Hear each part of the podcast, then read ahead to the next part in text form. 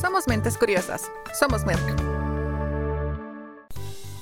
Hola a todos, soy la doctora Susana Soto, endocrinóloga pediatra de Guatemala.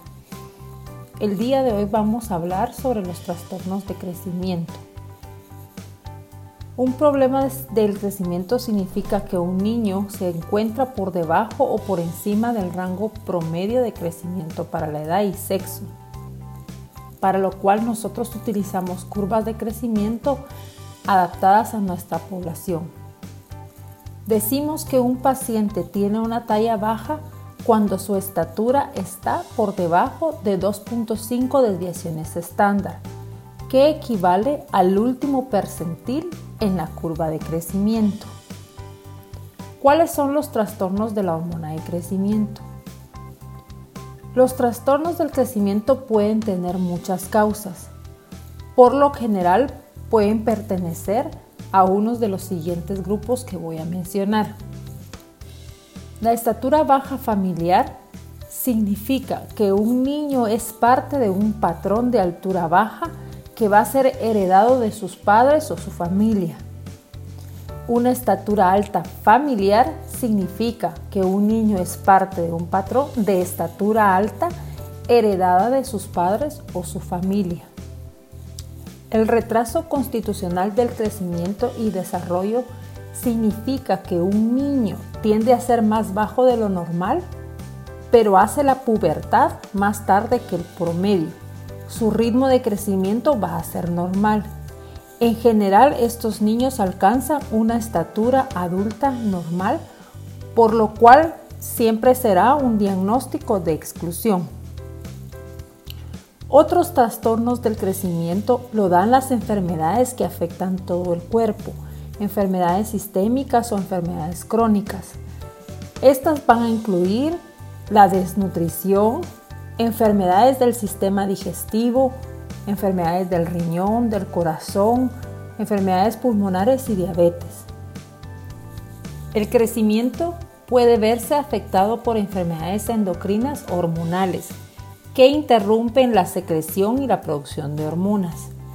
La glándula pituitaria o la hipófisis está localizada en la base del cerebro y es la que secreta la mayoría de las hormonas entre ellas la hormona de crecimiento. La deficiencia de la hormona de crecimiento puede ser resultado de una lesión en la glándula hipofisiaria o en el cerebro, o falta de producción de dicha hormona. Otra de las hormonas importantes para el crecimiento es la hormona tiroidea.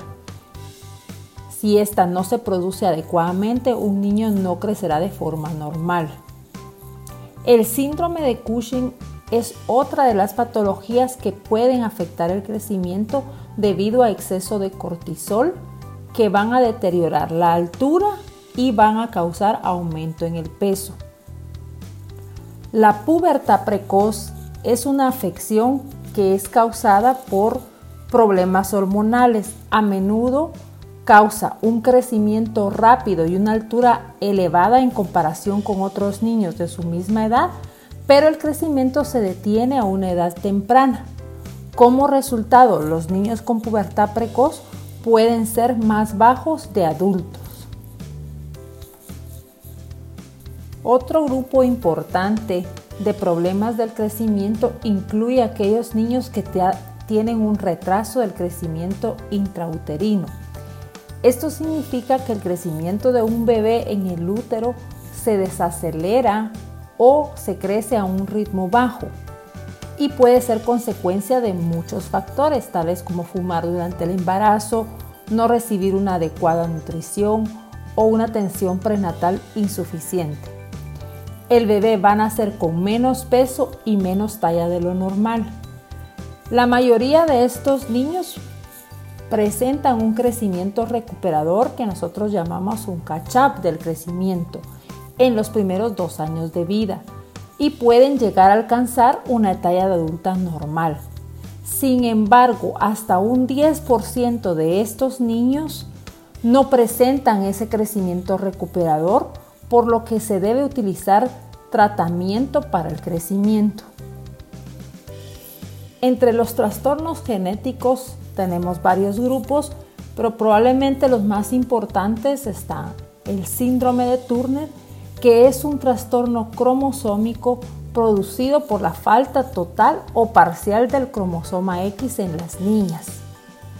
Se puede detectar en el periodo prenatal, pero muchas veces pasa desapercibida hasta la edad de la adolescencia, donde no tienen sus cambios físicos ni su periodo menstrual. La presentación clínica es variable, pueden presentar un tórax ancho, cuello corto, cabello que se implanta muchas veces en el cuello, lunares y lo característico de estas niñas es que tienen una talla baja. Otro de los síndromes donde puede verse afectado el crecimiento es el síndrome de Prader-Willi. Este se presenta desde el nacimiento, es congénito, puede afectar muchas partes del cuerpo. Las personas con esta afectación tienen hambre todo el tiempo y se vuelven obesas. Al nacimiento pueden tener pobre tono muscular y su capacidad mental muchas veces está reducida. Sus órganos sexuales también están subdesarrollados y se debe a la carencia de un gen en el cromosoma 15. Por último, tenemos un grupo de niños que presentan talla baja idiopática, es decir, un niño no crece adecuadamente sin saber exactamente la causa. Espero que sea de utilidad la información y hasta una siguiente cápsula informativa. Hasta pronto. Somos Mentes Curiosas. Somos Merck. Merck S.A. Guatemala, septiembre de 2021. Todos los derechos reservados. Somos Mentes Curiosas. Somos Merck.